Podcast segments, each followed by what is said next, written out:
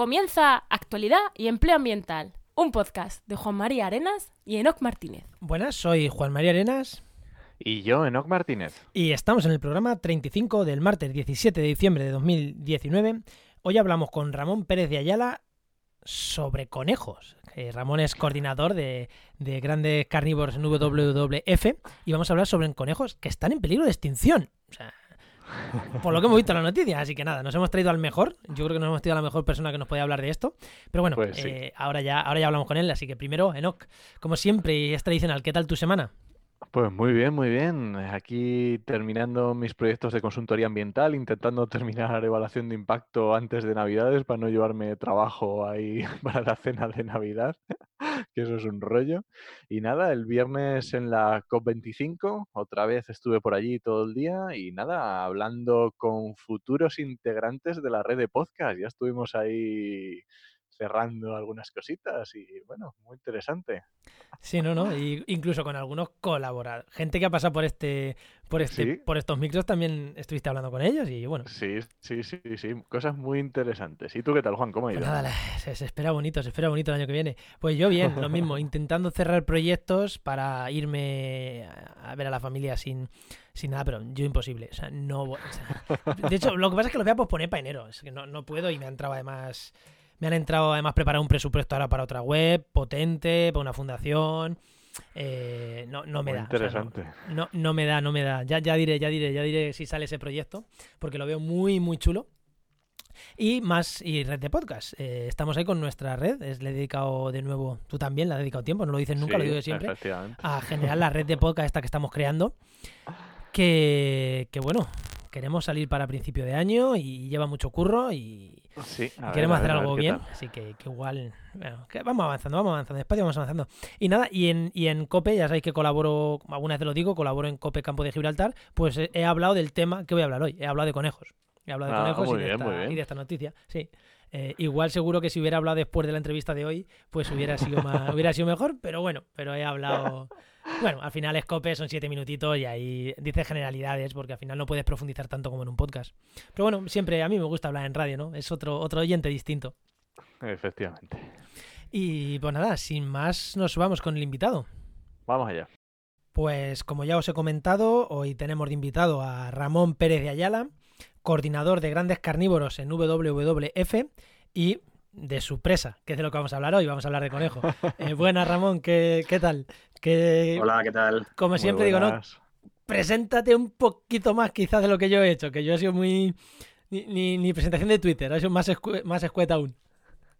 Eh, pues eso, soy Ramón Pérez de Ayala, trabajo en WWF en el equipo de especies y mm, yo llevo principalmente todos los grandes carnívoros.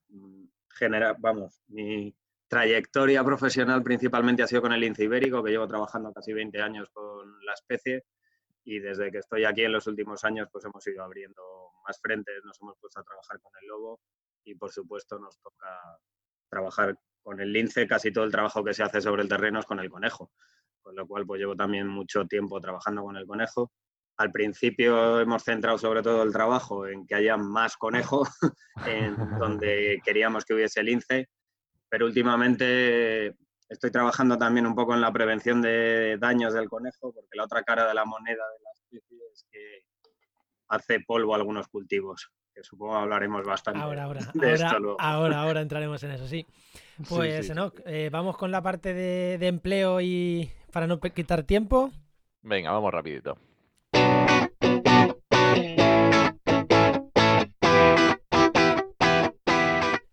Ya va sonando la cortinilla de, empleo, el sonido de empleo.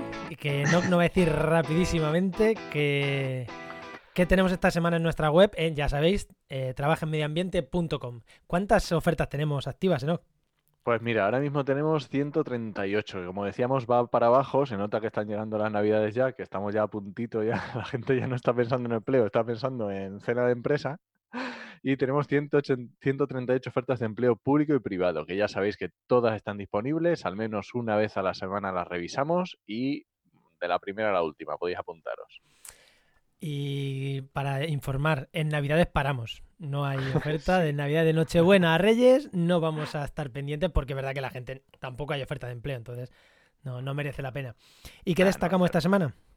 Pues mira, esta semana vamos a destacar que ya hemos hablado muchas veces de los temas de prevención de riesgos laborales, que aunque pueda parecer que no tiene nada que ver con el medio ambiente, pero la realidad es que las empresas lo suelen juntar y suelen juntar al delegado de prevención de riesgos con el de calidad y con el de medio ambiente, sobre todo las empresas más pequeñas, así que tenemos un montón de ofertas de prevención de riesgos laborales. Yo siempre digo, no es lo más bonito del medio ambiente, pero si necesitas empezar a trabajar ya, hazte un curso de prevención de riesgos laborales y empiezas a trabajar.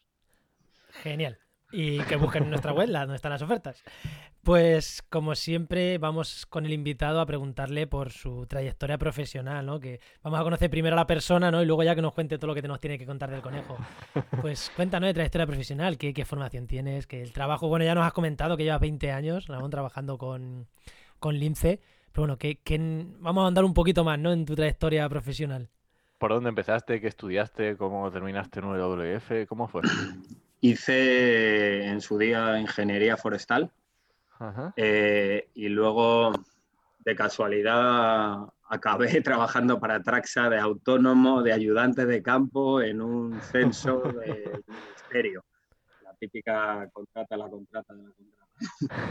Eh, de, de- pues, de suerte, oye, estuve en una reunión familiar de estas de 200 primos terceros y de repente se fueron a ver un vídeo de animales y me fui yo para allá y uno dijo, oye, pues ha salido esta oferta, ¿no te interesará? Un, el marido de una prima tercera mía, y, y, vamos, tuve una suerte tremenda. Eh, en aquella época había algo más de oferta de la que ha habido en los últimos años, pero tampoco era una cosa para tirar cohetes. Allí estuve trabajando haciendo el censo del lince, eh, estuvimos cinco años. Luego hubo un parón y me dediqué a otras cosas que no tienen nada que ver. Trabajos verticales mientras tanto, porque también es caro. Hay que comer Correcto. todos los días. Claro, claro. Y luego recuperé otra vez eh, el trabajo con- de conservación, digamos, eh, un proyecto de parques nacionales, otra vez más con Traxa y yo autónomo, que era específicamente el seguimiento en una finca en Andújar. Estuvo muy bien porque pasé de ver toda España y eh, estar en todos lados a estar en un sitio y conocer ya hasta qué planta florece en cada momento y según las piedras de cada finca. Estuve allí trabajando cinco años volví a tener un parón que me fui a Japón por temas personales allí con, que no tenía nada que ver. Mi mujer es bailadora y nos fuimos para allá, que tenía ya trabajo.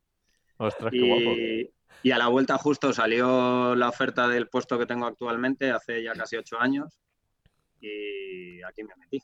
La verdad es que tenía un currículum ya perfecto para el puesto que pedían aquí. Y bueno, y desde que estoy aquí he ido abriendo más frentes, precisamente uno de ellos el conejo. Hace ya cuatro años que hemos, he ido buscando proyectos específicos del conejo, porque desde que empecé a trabajar llevo yendo que hace falta una estrategia de gestión del conejo, Sí. que hace falta un censo del conejo, Y no se seguimos, hace. sin- seguimos sin tenerlo. Yo he- tenemos hecha una propuesta de, de gestión de la especie, de gestión, incluyendo a los agricultores y Eso- eso todos los aspectos de la Lo tenemos especie. ahí apuntado para tratar después, eh, que por un lado hay sitios que hay que recuperarlo y por otros controlarlo, pero ya llevamos, pues eso, cuatro años buscando proyectos específicos. Genial. Oye, Enoch, ¿has visto lo que decimos siempre? Networking. Se puede Sí, hacer sí, networking sí. en una cena familiar, en una comida familiar con tu primo tercero. Es que es súper importante saber a lo... Es que lo decimos siempre, a la gente que nos escucha con temas de empleo, siempre decimos la importancia de decir lo que haces allá donde estés. Que nunca Yo eso aquí, por ejemplo, lo defiendo mucho en asistir a congresos que, aunque no lleves nada, o Sí, al final son contactos, te enteras de lo que están haciendo los demás, Sí. ves por dónde están las posibilidades de trabajo. Hablas con la gente, que creo que es muy importante. Aunque sea tomándose una cerveza, no hace falta que sea. Sí, sí. Sí, la- la- el puente hemos tenido de la Sociedad Española de Conservación y Estudio de Mamíferos. Hemos tenido una reunión y ahí nos juntamos 300 y al final, claro, ya te acabas conociendo y siempre sale algún proyecto o algo interesante. Siempre. Claro. Pues después del resumen, Enoch, nos vamos ya, algo más que preguntarle, nos vamos ya directamente con, con el tema a tratar. Venga, pon la cortinilla de actualidad y vamos allá.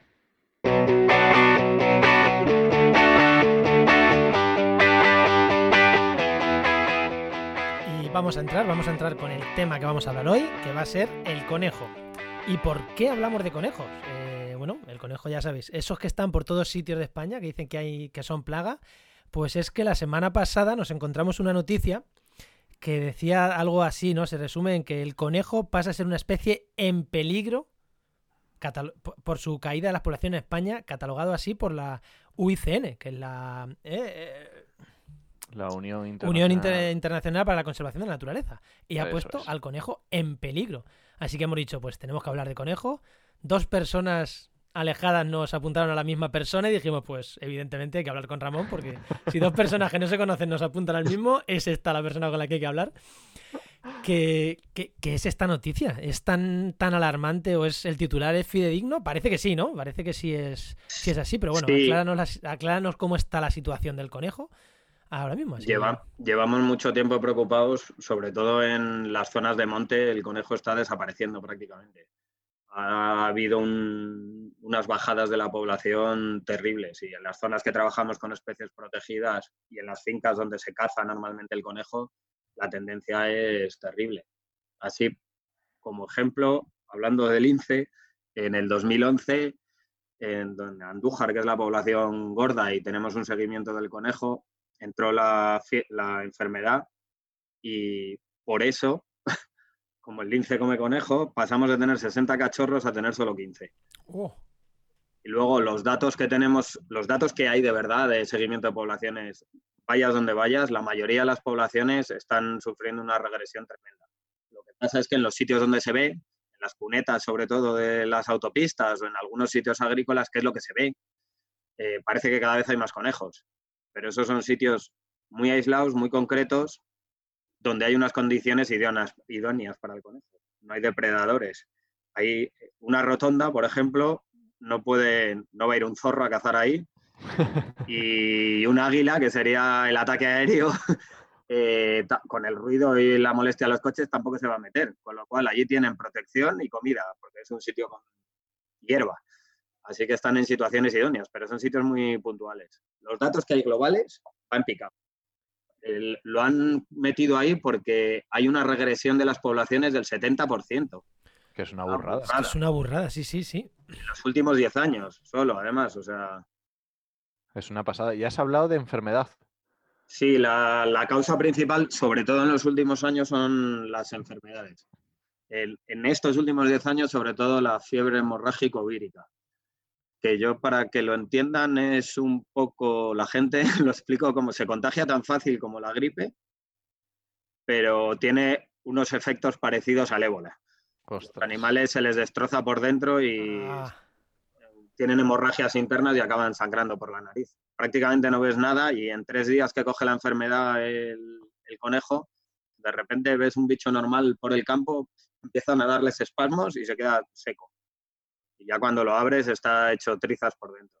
Pero, y encima en el 2011 o así, que ya empezaban a convivir con la enfermedad, digamos, ya que fuese menos agresiva, el virus mutó y ha habido una cepa nueva aún más agresiva. Y entra prácticamente todos los años y donde entra mata, tiene unas tasas de mortalidad al 70%, con lo cual, pues donde hay mucho conejo sobreviven, pero las zonas donde hay unas densidades intermedias van desapareciendo y cada vez el, parche ese con mucho conejo va siendo más pequeño, más pequeño. Sí, y, al ser una enfermedad vírica, eh, ya por entrar un poquito, porque nosotros las preguntas las tenemos, pero luego al final somos anárquicos, vamos un poco donde nos va llevando la conversación. es verdad, esto es así, donde nos va llevando la conversación. Entonces, ya que entramos en el tema de la enfermedad, el que haya densidades de conejos altas, por ejemplo, en los sitios de que son plagas o que, bueno, que se dice que son plagas, eh, no les afectan más ahí, porque por lo que estás diciendo parece que les afectan más donde no hay mucho, mucho conejo. Donde hay mucho, porque parece que los, eh, estas enfermedades que se, que se dispersan tan, o sea, que se, que se contagian tan rápido, parece que donde hay altas densidades se van a contagiar más, ¿no? Eh, por lo que nos estás comentando, em, parece que no. O sea, parece que las poblaciones muy densas. El tema de la densidad puede influir en la velocidad del contagio, por un lado, pero eh, por los datos que hemos visto, o sea, van, entran tan rápido estas enfermedades. hay un estudio por ahí que, bueno, la anterior, que es la mixomatosis, se sabe que fue un médico la que le introdujo en Europa porque los conejos le estaban comiendo el huerto, se la inoculó a los conejos y en cuestión de menos de un año había llegado a Andalucía desde Francia. Eso decir, porque era, era de Francia, ¿no? Era, salió Sí, sí, sí, era un médico francés, sí. Y ahora con la neumonía esta nueva, la fiebre hemorrágico vírica nueva, eh, han hecho un estudio de dónde han ido apareciendo los casos y ha sido como que en seis meses estaba en todo el mundo. Así que ah, donde podría afectar en, en la velocidad de- o la rapidez en que entra la enfermedad, parece que no afecta, pero sin embargo, tener una densidad muy alta lo que hace es que se contagien más rápido entre ellos y hay un periodo en el cuando están los gazapos todavía lactando, si la madre desarrolla anticuerpos, se lo pasa también a los eh, gazapos. Entonces, hay un, más probabilidad de que una parte de la población desarrolle anticuerpos, con lo cual, a nivel poblacional, eh, resisten mejor las poblaciones más grandes. que las Qué bueno, qué Sí. bueno. Qué curioso, es que no sé, por biología parece que es lo contrario, el hacinamiento, poblaciones más altas, pues les afecta más. Sí, sí, sí. Pues, joder, interesante. Eh, y el tema de, porque claro, también estábamos diciendo, el tema, ya que estamos hablando de la enfermedad, el tema de los carnívoros, eh, grandes carnívoros y no tan grandes carnívoros, eh, pues el zorro y demás, ¿cómo les afecta a la depredación? Porque claro, cuando tiene una enfermedad y, que hay carnívoros, normalmente los carnívoros pues están quitando rápidamente animales en- enfermos o, muertos. ¿Cómo les está afectando la caída de... O, o les afecta o no les afecta que haya mucho carnívoro o no? ¿O no les afecta? A- al conejo, dices. En cuanto, en cuanto a la Eh, enfermedad me refiero, en cuanto a que eliminan, eh, se ha estudiado de que eliminan eh, estos enfermos y lo hace más, Re- más resistentes o No, no. mm, no lo tenemos muy claro. De los que han desarrollado esta explicación que os he dicho de por qué es mejor en altas densidades, lo que dicen es que precisamente mejor que se queden eh, los bichos enfermos en el campo, porque así se contagia más rápidamente entre ellos. O sea, pasa más rápida la enfermedad, con lo cual es más probable que haya inmunidad. Pero, em, a ver, no, de cara a la enfermedad no, no, no afecta. Ah, además, lo que pasa mucho es que mueren dentro de las madrigueras. Cuando estamos haciendo muestreos de nosotros para intentar detectar la enfermedad, nos cuesta mucho encontrar cadáveres, porque claro, cuando se sienten enfermos se van al lugar seguro y mueren dentro de la madriguera. Así que tampoco, Sí, que tampoco le afecta, le afecta mucho. claro, mm, no es fácil detectar esta enfermedad. La otra, la de los ojos, que es la mixomatosis, será un poco más fácil porque salen a beber y están medio ciegos, y como están medio ciegos, pues no se mueven bien y sí que la detectas fácilmente. en campo. Pero la neumonía mueren dentro de las madrigueras y no hay manera. Pues A, claro, a lo que sí afecta es a los depredadores, claro, porque cada vez tienen menos comida. En España el conejo es una especie clave. Predan, bueno, depende de donde mires, pero casi 40 especies comen conejo en España. Y las que son generalistas como el zorro, pues bueno, si el zorro come cualquier cosa y si de repente está ah, en su zona suele eh, comer conejo y hay menos conejo, pues se busca las costillas por otro lado. Pero especies como el lince o el águila imperial, que el 90% de la dieta es conejo, si bajan las poblaciones de conejo, pueden sobrevivir, mantener los territorios, pero la supervivencia, sobre todo de juveniles y cachorros, cae mucho, crían menos, se produce ahí una cadena que cada vez va peor la población. pues claro, nosotros teníamos que preguntarte eh, también, eh, aparte de, de la, mm, de la enfermedad, eh, ¿cómo les está afectando los cambios de uso del suelo a la, a la población de conejos? Pero es que parece que casi todo va a ser la enfermedad, por lo que nos estás contando, ¿no? No, no, la- el cambio de uso de suelos afecta mucho, pero quizá la afección ha sido anterior y ahora es más las prácticas agrícolas. El cambio de uso de suelo, el conejo lo que necesita es un hábitat en mosaico, que son zonas con matorral y zonas con pasto cerca. El matorral para protegerse Para y el protegerse, pasto para, para comer. Antes había gente por todos lados y todo el mundo tenía su pequeña parcelita y por otro lado siempre existían linderos y no, como la- no había tanta mecanización agraria, siempre había algún sitio de refugio por mucho cultivo que hubiese. En los últimos años, entre la- lo de la concentración parcelaria de la PAC y el abandono rural, lo que tenemos son grandes extensiones agrarias sin un- una linde en ningún sitio y prácticamente, bueno, hasta los arroyos están arrollados y no tienen vegetación de ribera y por otro lado el monte abandonado con unos jarales o unos matorrales cerrados impenetrables donde no hay una brina de hierba. Con lo cual el ecotono este que le gustaba al conejo se ha visto muy reducido. y ya se perdieron, aparte de las enfermedades, se perdió mucho hábitat y se ha perdido zonas buenas para el conejo. Y últimamente, la, como se sigue con estas prácticas agrícolas un poco intensivas, sigue sin haber linderos, encima todos los abonos y todos los fitosanitarios no favorecen nada tampoco al conejo. Es quizás eh, más difuso o menos claro el efecto, pero, pero está ahí. Y ahora que decías, claro, estás hablando de, claro, de, prácticas eh, agropecuarias muy intensivas y aquí yo creo que enlaza justamente con lo que estábamos diciendo de sitios donde se dice que el teléfono, el, el, conejo es plaga. Em, ¿Cómo cuadra? Porque también hemos visto una noticia esta semana que hablaba de que había que cómo se estaba utilizando los, cómo se estaban eliminando conejos en Madrid, pese a que estaba en peligro, porque decía que en Madrid había sitios donde era mucha plaga y, estaban hablando de utilizar hurones y otro tipo de, técnicas. Eh, eh, toda esta eliminación de refugio no le afecta solo al conejo, sino que también desaparecen todos los depredadores. Y entonces el conejo acaba llegando a cualquier lado si de repente hay cualquier sitio que le sirva de refugio para hacer, las, para hacer las madrigueras, como puede ser el talud de alguna carretera, por ejemplo, o, hay en olivares que incluso el cepellón del olivar viejo, ahí pueden hacer madrigueras, pero claro, no tienen nadie que controle sus poblaciones. De esos casi 40 especies que os he dicho que depredan sobre el conejo, allí no hay ni una. Entonces, los sitios donde encuentran un pequeño refugio, pues claro, hay unos estallidos de población grandísimo. De todas formas, con el tema de, las madrigueras, eh, con el tema de las eh, mentira, con el tema de las carreteras, eh, vi algunos estudios, cuando yo estaba, bueno, yo mi tesis doctoral la hice con restauración en entornos de carreteras, con lo cual algo de ahí leí bibliografía, y algunos estudios había que, que parecía que las altas densidades en carreteras era algo más de apreciación que realmente es que hubiera esas altísimas densidades en carretera. Lo que pasa es que como se veía tanto, eh, eso son algunas de las cosas que leí, que era más de, apreciación visual que realmente que hubiera esas cantidades ingentes de conejos en las carreteras. O sea, que, no, hay, no había muchos más que en Linder cercanas que no fueran de carretera. Es una zona que es muy visual y muy evidente y siempre tenemos un sesgo a, claro, era eso. se ve. Era más el sesgo visual que realmente lo que los números decían. Nosotros, como hacemos repoblaciones de conejo en algunos sitios, muchas veces está huroneando en, los taludes de las carreteras y te sorprende con todos los agujeros que hay, la cantidad de caminos que hay. Luego hay muchas veces que no sacas prácticamente nada a la hora de huronear. Y en otras zonas, en medio del olivar, de que hay alguna madriguera, pues resulta que sacan muchísimo más. Entonces, siempre parece que hay mucho más de lo que, de lo que luego realmente hay.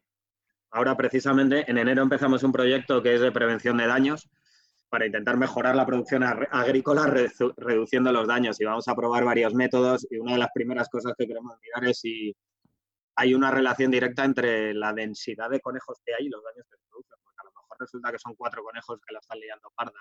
Y tampoco es que sea una explosión. Sí, hombre, es que si se ponen a comer y están ahí a, hecho, pues igual son... realmente no es que haya una explosión demográfica de AUPA, que al final pasa un poco con el lobo, que que de repente hay una manada que se encarnizan con, un, con una explotación concreta y a esa explotación le hacen polvo, pero, pero es porque esos han aprendido a hacer algo. No es que haya una densidad muy grande de la especie, sino que... Sí, que esos en concreto han aprendido esos en concreto, sí. y el, proyecto este que nos, que nos comentas, eh, porque otro de los proyectos que habéis llevado desde WWF ese proyecto SOS Conejo, ¿no? Que es un, que creo que está acabado ya o, lo, ha renovado. Eh, sí, finalizó, finalizó. Finalizó.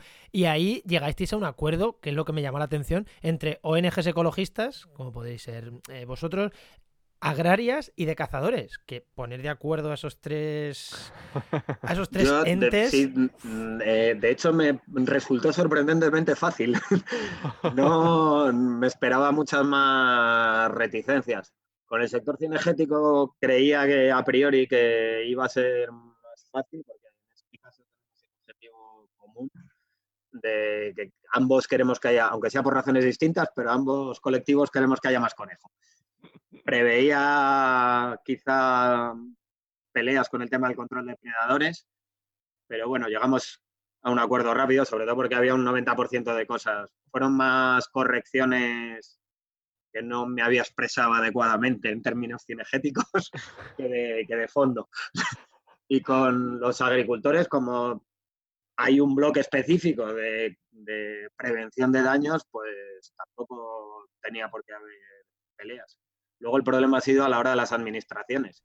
Lo hemos presentado al ministerio y cuando nos hemos juntado con las diferentes administraciones, no, las administraciones regionales, eh, unas cuantas se pusieron de uñas con que se metiese el gobierno central a, opinar y a decirles lo que tenían que hacer. Ahora, quizá lo bueno de esta declaración de la UICN es que toca un poco más de fuerza para presionar políticamente que retomemos esta estrategia. Parece que se ha ido un poquito, pero creo que se, que se ha entendido bien. Sí, yo Que decías eso, que la estrategia de la UICN, que, o sea, que esta catalogación nos va a servir para, para, para apretar, porque es verdad que aquello se quedó ahí y no han hecho, no ha hecho nada nadie, ¿no? Ningún gobierno ha tomado ninguna medida. No. Y es una lástima eso, de tener todos los stakeholders de acuerdo y no, no tomar cartas en el las cosas hechas y no... Bueno, a todos y Portugal, que está el, el Ministerio ICNF, que es el Ministerio de Medio Ambiente de Portugal, está también muy por la labor y también han hecho una estrategia y estamos muy por hacer una estrategia ibérica ya, porque en, este caso en concreto, pero vamos, en general deberían de ser todo estrategias ibéricas. La problemática es la misma, las soluciones son las mismas y trabajamos muy bien en conjunto. El tema sí, a, los conejos les da igual la frontera. Es que da igual la frontera. por otro. Una vez estaba yo muestreando murciélagos y era como, no, es que la caja hay que ponerla aquí porque aquello es Jaén, era Albacete. Y era como, y, el murciélago no, no, cruza. O sea, de verdad, aquella zona es mejor y no me dejáis poner allí las cajas para ver. No, pues no, hay que, había que ponerla en, Albacete porque era de Albacete. Locuras de estas de, bueno, de las fronteras absurdas, ¿no? En, en, en conservación. Y hablando ya que has dicho el tema de los cazadores, tenemos unas declaraciones que hiciste tuyas, igual nos dicen, no, yo no dije eso, en 2017, que nos ha llamado la atención, que decías o sea, el, titular de la noticia además ponía tu nombre, Ramón Pérez de Ayala. Si desapareciese la caza, muchos terrenos quedarían abandonados y el monte se cerraría y empobrecería. Eh, sí, lo he dicho yo. Sí, sí, no, no, ya ves, a nosotros nos ha gustado, a nosotros nos ha gustado. Y, estamos muy de acuerdo. Y estamos muy de acuerdo, ¿vale? Que nosotros, pero claro, eh, ya digo, en este programa, como te hemos dicho antes de empezar, siempre nos cabreamos con alguien, pues este, esta vuelta nos tocan que se nos cabren los animalistas anticaza, es así, ya está. Eh, al margen de que te parezca bien o mal la caza por temas morales, está claro que hoy por hoy es un gran parte del territorio en la península son fincas de caza donde el único ingreso que tienen es la caza y la única manera de poder gestionar esos territorios es mediante los ingresos por la caza. En el momento que desaparezcan esos ingresos, allí no va a hacer nadie nada y se va a convertir en un monte cerrado donde habrá jabalíes, básicamente, nada más. Eh, en concreto para el conejo hace falta gestión, por lo que he dicho, hace falta hábitat en mosaico y la única manera es sembrar y, y desbrozar de vez en cuando y para eso hace falta pues, grandes sumas de dinero porque es, caro. Eh, hacen, hacen un bien en la gestión como todo, es un colectivo muy amplio y hay energúmenos donde hacen barbaridades, como en todas partes. En el mismo mío hay algunos diciendo cosas que para el medio ambiente puede, hay que cogerlas con pinzas. O sea, por supuesto, siempre hay brutos. Sí, sí, siempre, siempre hay brutos, ¿no? Pero es verdad que. Pero la práctica, lo que conlleva la, la, gestión cinegética, la gestión cinegética es imprescindible. Incluso el lince. Y cada vez son menos, ¿eh? Eh, que, no digo que, que, tú que eres especialista en temas de lince, e incluso el lince se ha conservado en muchas fincas de caza. Es que si no hubiera sido por esa finca, yo no sé el lince cómo estaría actualmente. ¿eh? Él eh, sobrevivió en un parque nacional donde había una gestión en pos de la conservación y en Andújar, que eran grandes fincas privadas, donde aquí sí hay una crítica para los cazadores porque allí se, conservó porque el conejo era una pieza de caza secundaria, con lo cual el lince no era su enemigo, sino el lobo. en otras zonas donde la principal caza era el conejo, que se hacía un control de depredadores hace años, ¿verdad? en los 70, un control de depredadores muy intensivo, pues por mucho que se persiguiese al zorro y se diga que el lince era una baja colateral, eh, desaparecieron los linces porque los exterminaron. Sobrevivió en zonas de caza, de, en cotos privados, pero... De caza mayor. Sí. ya estas prácticas han cambiado en la mayoría de los sitios. Yo, por ejemplo, en Ciudad Real, que estoy trabajando mucho, cuando empezamos a trabajar en el año 2000, eh, era una práctica bastante habitual el control de depredadores y eh, había cierta animadversión hacia la conservación. Nos costó eh, casi dos años de trabajo conseguir entrar en algunas fincas y cuando volvimos a trabajar en 2011, el trabajo que nos había llevado dos años en el 2000, en menos de dos meses, ya lo habíamos hecho. Las fincas y los forestales estaban acostumbrados a esta nueva manera de trabajar más en colaboración y fue muy rápido. Ya prácticamente no ha habido, ha habido tres casos de control de muertos, linces muertos por control de depredadores, pero en temas muy puntuales. Ha cambiado. Cuando estás ahí metido parece que no cambia la actitud, pero de repente si te vas de un sitio y vuelves 12 años después, dices, ahí va, sí han cambiado las cosas. Sí han cambiado las cosas, no han cambiado mucho. Parece muy lento cuando estás en el proceso, pero es gratificante ver de repente que, sí que cambian las cosas, pese a que no lo veas en tu día a día. Ya llevamos de los últimos tres programas, los últimos dos, este hablando de conejo y el que estoy hablando con Alberto Navarro de custodia del territorio, al final hemos acabado en lo mismo, en una gestión público-privada, no de las fincas, porque es la manera, yo creo, de, de, conservar mm, especies emblemáticas, aunque hablemos del conejo, en realidad estamos hablando también de conservación del lince, de águila imperial y de otras, de otras muchas especies.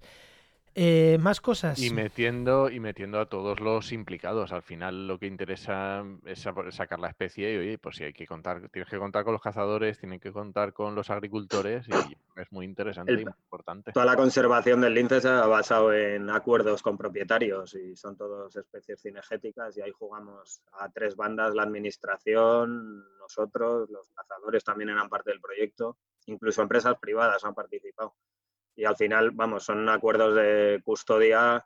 Nosotros no lo llamábamos así porque empezamos con esto antes de que tuviese nombre, pero llevamos desde el año 2000 firmando acuerdos de custodia con, todas las propiedades. Y ahí, gracias a eso, una de las medidas que se hace es justo de conejo. Y hemos ido haciendo muchos experimentos. yo siempre intento publicarlo luego en revistas de caza, porque al final lo que yo aprenda lo he aprendido gracias a los cazadores y a los que realmente les va a servir de algo es a ellos. Y es que al final, si no les sirven a ellos, eh, yo digo lo mismo, son los que están en el día a día, es que son los que están en el día a día en la gestión de la, de, la finca. Entonces, al final tú puedes ponerle muchos ojos encima que cuando no te vean le pegarán un tiro al lince. Sí, sí, y nosotros desde aquí al final podemos hacerlo en cuatro fincas, pero no vamos a estar haciéndolo en todo el territorio. Totalmente de acuerdo. Totalmente.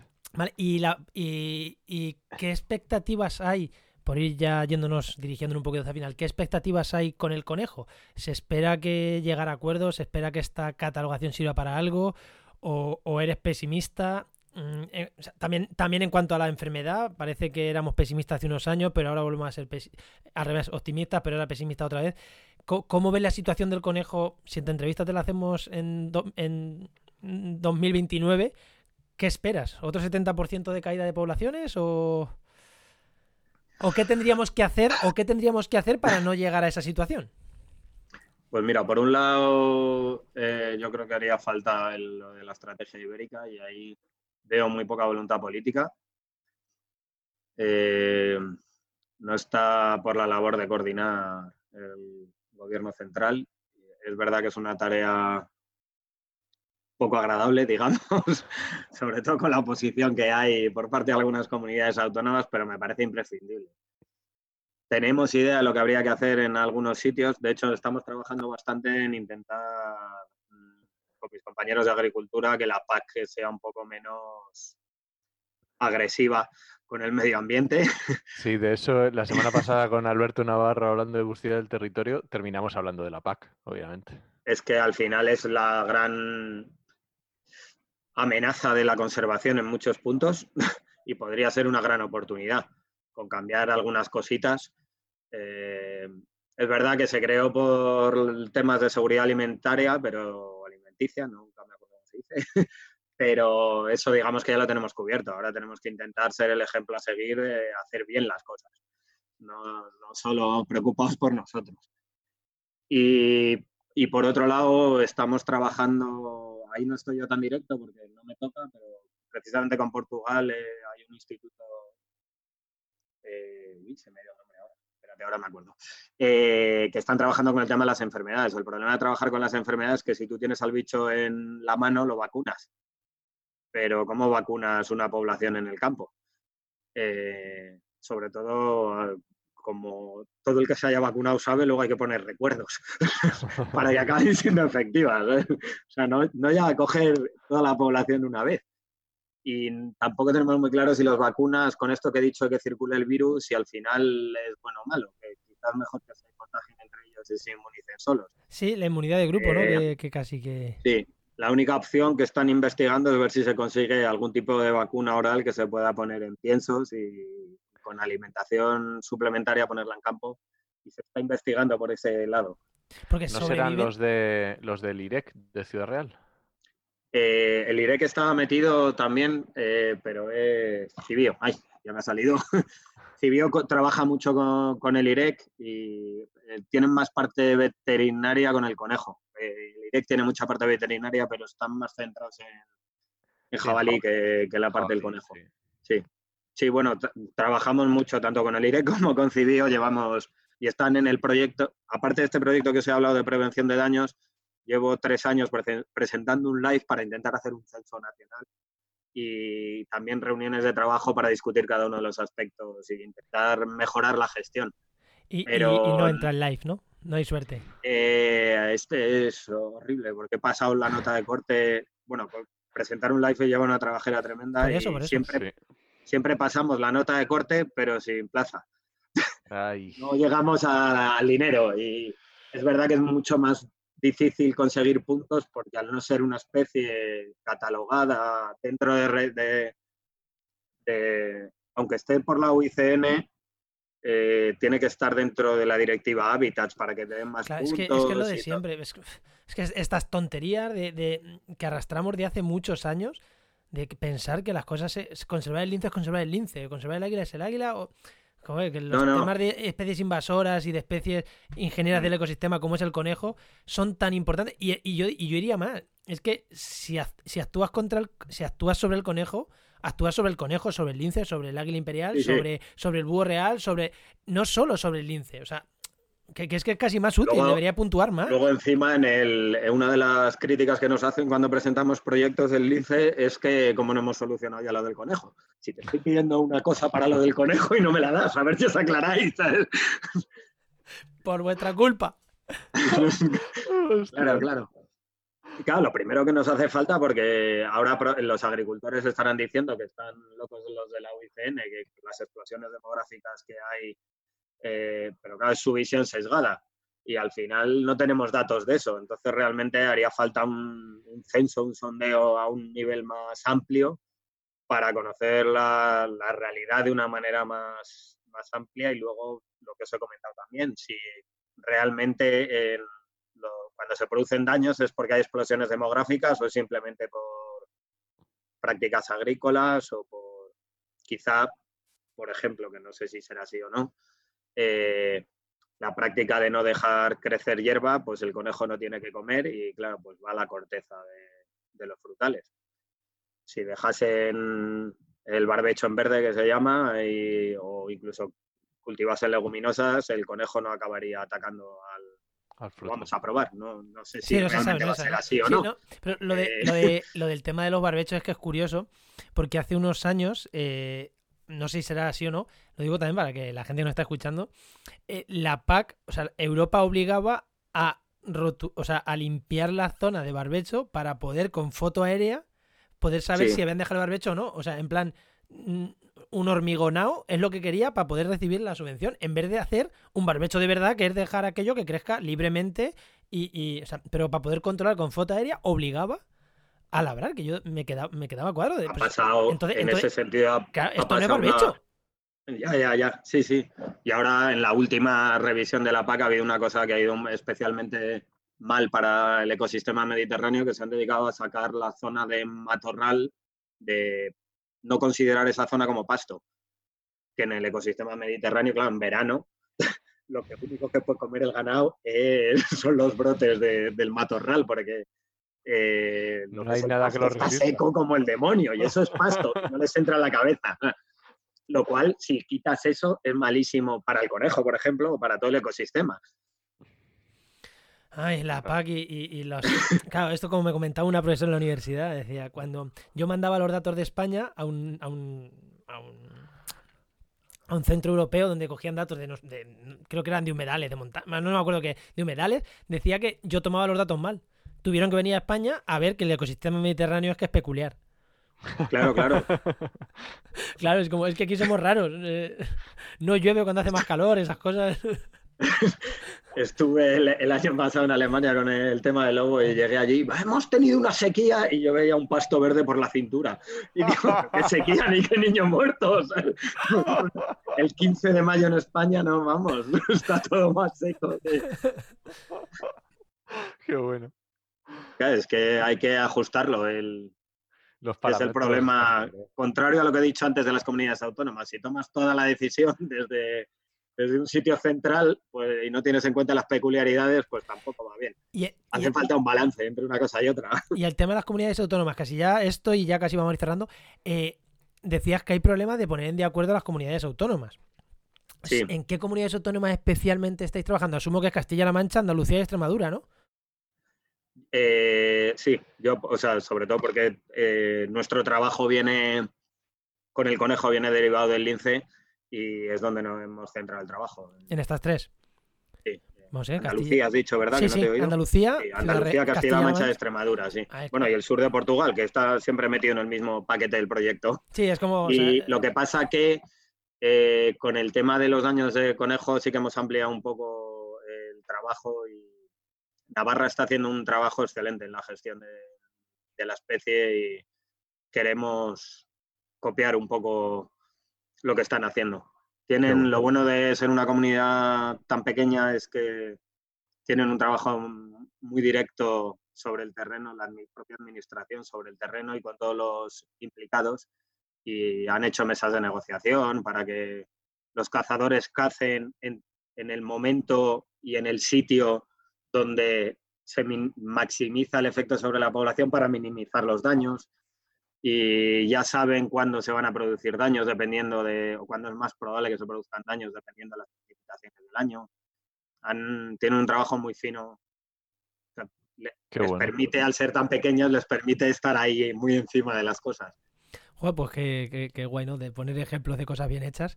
Y yo te preguntaba a las comunidades porque, claro, el gobierno central del PSOE, claro, eh, el otro del PP, con el andaluz sobre todo, pues habrá más problemas. Bueno, y con Castilla-La Mancha no sé yo quién se lleva peor. Si el PP con esto o Paje, o Paje. A lo mejor Paje con Sánchez se lleva peor que, que los del PP. Luego depende más de los técnicos y de las ganas que tenga cada uno que de que del administra vamos, que de quién esté gobernando realmente. Ya, ya, ya. Pues con tema de conejo, no, no sé si se te queda algo más en el tintero o Ramón, algo más que nos quiera decir que veas que se nos ha quedado ahí en el tintero. No, yo creo que le hemos dado así un repaso.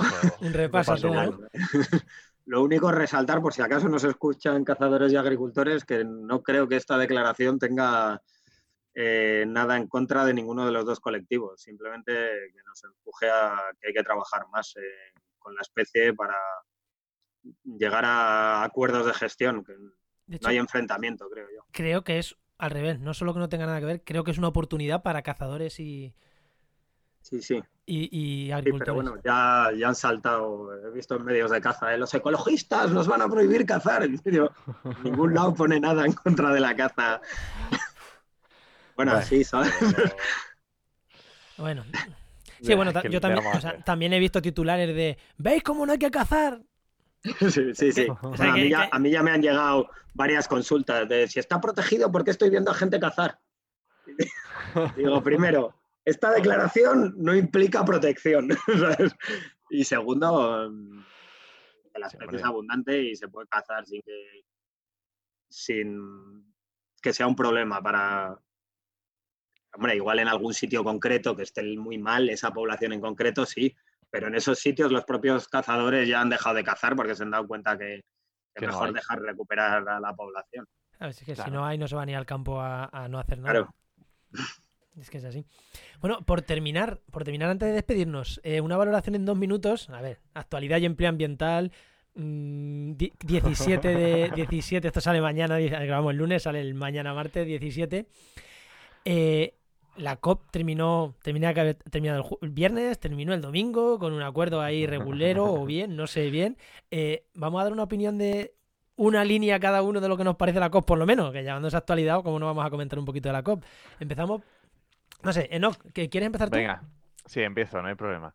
A mí, la verdad, yo estuve allí, estuve el viernes también, estuve la semana pasada y estuve este viernes y, bueno, desde el Colegio de Mentólogos hemos tenido una persona allí las dos semanas, eh, se tiró la noche del sábado allí al pie del cañón y realmente, bueno, a mí lo que quería comentar es que se está viendo mucho eh, la palabra fracaso y yo creo que mm, a lo mejor no deberíamos centrarnos en ello, ¿vale? Una cosa es que el artículo 6, que era sobre mercados de carbono, no se haya conseguido todo lo que se quería, ¿vale?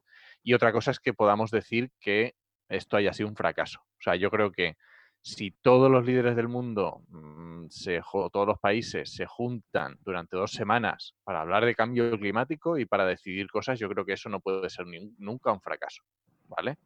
El hecho simplemente de que se haya estado durante estas dos semanas mm, en España hemos tenido cambio climático hasta en la sopa. Y yo creo que al menos eso es positivo y yo creo que se van a sacar cosas interesantes, aunque no sea todo lo ambicioso que nos gustaría, por supuesto. Yo sabía que sabía yo que te ibas a tirar por ahí, ¿no?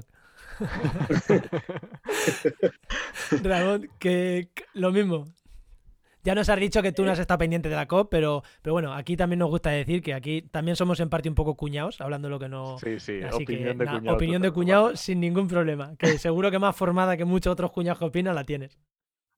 Eh, bueno, en cierta medida tienes razón. Eh, como mínimo está muy bien que se hable tanto de este tema.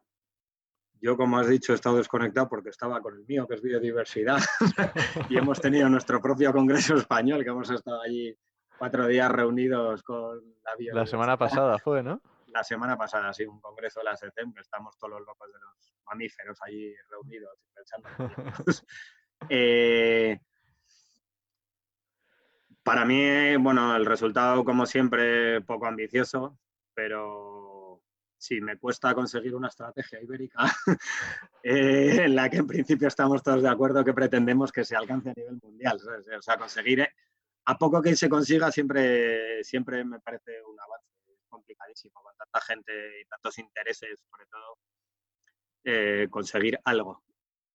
Mm, por supuesto, nos hubiese gustado algo más ambicioso y más concreto, sobre todo. El problema muchas veces además son los plazos. Yo en mis reuniones, siempre que llegamos a un acuerdo, digo, vale, ¿quién hace qué? y fechas. que ese es el problema normalmente. Claro. Sí, sí, sí, pues... Eh, cuando queremos así cosas así muy grandes y no... Hay que concretar. Sí. Pues yo, vamos, mm, yo totalmente de acuerdo con vosotros, totalmente de acuerdo. Y creo que el fracaso también viene de las expectativas. Eh, creo que el programa que hicimos de la COP, que fue hace tres programas con Florent Marsellés y el que fue el eurodiputado verde, no lo decía, no esperemos grandes anuncios en esta COP. No es una COP de grandes anuncios. No se ha trabajado durante el año, ni era la COP para eso. Ya fue París, ya será Glasgow el año que viene. Esta es una de transición como tal, hay cosas que podrían haberse hecho mejor, sí, pero mm, claro, parece que en España es fracaso. ¿Por qué? Porque todo el mundo que no controla se esperaba aquí el acuerdo de Madrid. Y no, evidentemente no veníamos, los líderes no venían a eso. Entonces, estoy de acuerdo con vosotros. Habría que haber sido más ambicioso, pero mm, cualquier paso es bueno. Y como me decía fuera de micro, no que yo comentando esto esta mañana, eh, es preferible un acuerdo no tan bueno en el que estén de acuerdo todos que dejar fuera a Estados Unidos, Brasil, China y Australia, que eran los que ponían problemas. Es que si dejamos a esos fuera del acuerdo, de... o sea, podemos hacer algo muy ambicioso sin esos cuatro, no sirve para nada, absolutamente para nada. Con lo cual, bueno, eh, a última hora se consiguió salvar un acuerdo y, y creo que, bueno, pues miremoslo bien y estemos pendientes de Glasgow el año que viene. Que creo que va a ser Glasgow, como han dicho. Sí, Glasgow es. Pues yo creo que con esto, Ramón, nos despedimos. eh, despedimos no, al- no el programa, que nosotros ahora terminamos nuestra parte del programa. Ahora terminamos nosotros. Ahora terminamos de grabar nuestras partes, pero eh, nos despedimos de, de ti. Muchísimas gracias por, por habernos dado esta hora de tu tiempo para, para que nos escuche el que está al otro lado del micrófono, al, al otro lado, sí, el que está con los auriculares puestos en su casa, que es quien escucha podcast. Eh, eh, Y muchas, gracias. y seguiremos tu trabajo, que hemos visto que estás ahí también publicando cosas muy interesantes del INCE y de... Está muy chulo. Eh, te seguiremos, te seguiremos. a ver. Nada, cuando queré- queráis, que temas ahí a, a barullo. Pues seguro, seguro que seguimos hablando, seguro que seguimos hablando y en, el, y en el futuro haremos otros temas, ya sea en este podcast o en otros, que tenemos más proyectos. Seguro que hacemos cosas interesantes. Muy bien. Pues Hasta muchas otra. gracias. Pues muchísimas gracias.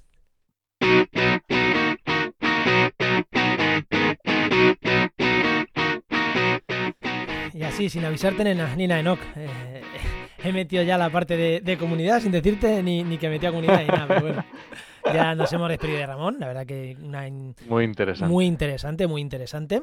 Y, Muy chulo. y nada, vamos con las partes que nos quedan rápido, que tenemos 10 minutitos para acabar todo. Pues nada, eh, bueno, en Telegram Comunidad, estamos teniendo... comunidad, vamos con la comunidad, venga. Telegram hemos tenido unos debates muy chulos, no solo sobre los podcasts, sino que, claro, al, al final somos gente que nos gusta el medio ambiente y se están tocando muchos temas y muy, muy interesantes. Así que nada, el que quiera que vaya a Telegram, actualidad de empleo ambiental y que se una, que está muy chulo. Sí. Más, más cosas de la comunidad. No sé si meterlo como comunidad o no. Sí, esto es un poco raro, ¿no?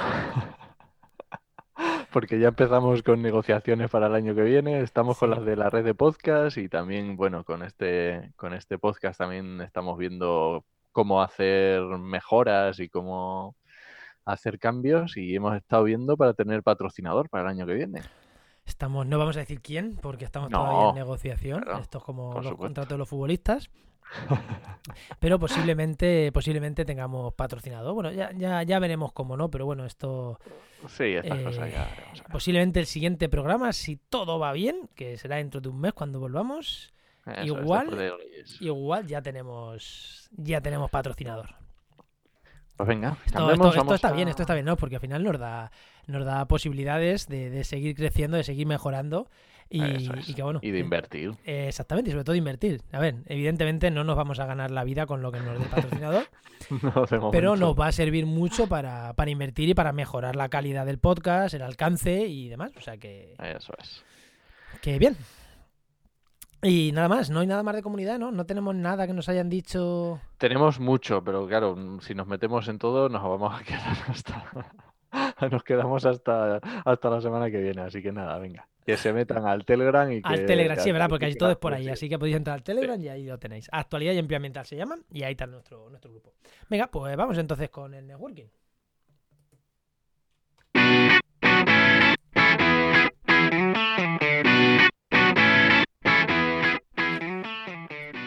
Y el networking, a ver, ¿qué, qué hay? ¿Qué hay de agenda? Bueno, ya hemos dicho el networking hoy, ya hemos comentado en el programa. hemos hablado, sí, una voy reunión a hablar de familia con primos terceros, el marido de tu prima te puede ofrecer un contrato que termina trabajando años después en WWF con Lince, gracias al marido de tu prima, la del pueblo. No desperdiciéis las cenas de familia y las comidas de familia que pueden ser muy interesantes. Sí, aparte de, aparte de para discutir con tus tíos, que eso siempre está bien, es necesario, y- y decirle que son unos machistas y esas cosas que están bien, son así, eh, pues está bien, está guay. También, antes de que el alcohol suba, sobre todo a los tíos que se emborrachan esas cosas. Yo últimamente bebo poco, entonces no me va a pasar, pero bueno.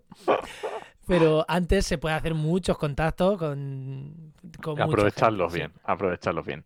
Bueno, venga, vamos allá. Bueno, lo primero que quiero decir, te- Navidad es una época que se presta mucho a actividades de los ayuntamientos, actividades locales.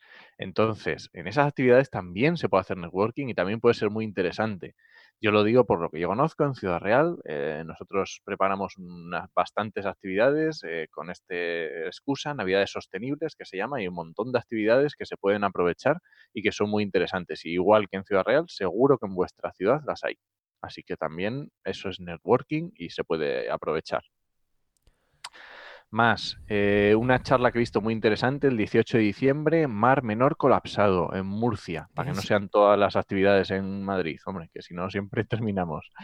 Otra chula, 20 de diciembre, jornada de APIA en Madrid de valoración de los resultados de la COP25, ¿vale? También puede ser muy interesante. Mm.